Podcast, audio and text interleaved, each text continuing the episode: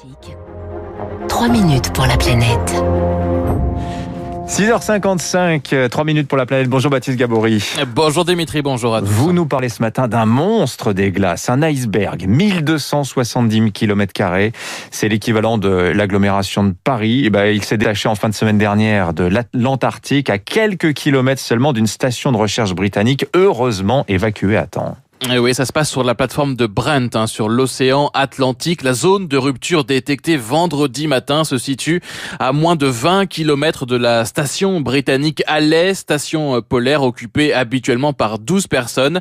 12 euh, personnes qui avaient été évacuées préventivement mi-février par avion face au risque euh, que faisait et que fait peser ce bloc de glace. Gaël Durand est glaciologue, modélisateur de l'écoulement des calottes polaires à l'Institut des géosciences de l'environnement à Grenoble. Celui-là commence à être assez conséquent, c'est ce qu'on appelle un, iceberg tabulaire. C'est un grand iceberg très plat, c'est une grande portion euh, de la plateforme qui s'est détachée. Mais le processus de formation des icebergs est normal. Des icebergs, il y en a tout le temps qui se détachent. Il n'y a pas de calottes polaires qui finissent dans l'océan sans qu'il y ait de formation d'iceberg.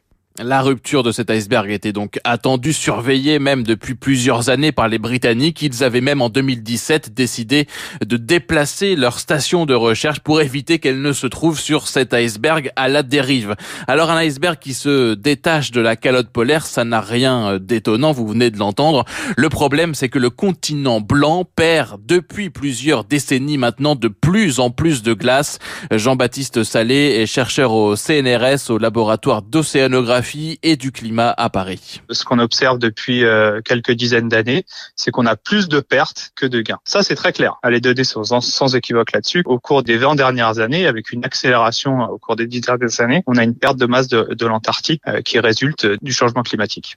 Les glaciers s'écoulent plus rapidement, l'océan, y compris en Antarctique, se réchauffe. Le continent blanc perd donc euh, chaque année de la glace qui finit par fondre dans l'océan et donc euh, contribue à l'élévation du niveau de la mer. Reste une question, à quel rythme cette perte de masse va se poursuivre? Un secteur inquiète particulièrement les scientifiques, c'est l'Antarctique de l'Ouest. Gaël Durand. On observe des glaciers qui sont potentiellement instables, c'est-à-dire qu'une fois qu'une certaine quantité de retrait a été engagée, quoi qu'il arrive, il n'y a plus besoin de les perturber plus pour qu'ils continuent de reculer. On pense que l'Antarctique de l'Ouest a un effet de seuil pour euh, une température qui est entre 1,5 et 2 degrés en moyenne. Et aujourd'hui, on est à un peu plus de 1 degré. Donc on sait qu'on est très proche de ces effets de seuil. Dans le pire des scénarios, hein, en cas d'emballement sur les glaciers de l'ouest de l'Antarctique, le niveau des mers pourrait grimper d'un mètre d'ici la fin du siècle, ce qui est euh, évidemment colossal. En tout cas pour ce glacier qui s'est détaché, hein, les photos sont absolument incroyables. Très impressionnantes. merci Baptiste Gabory.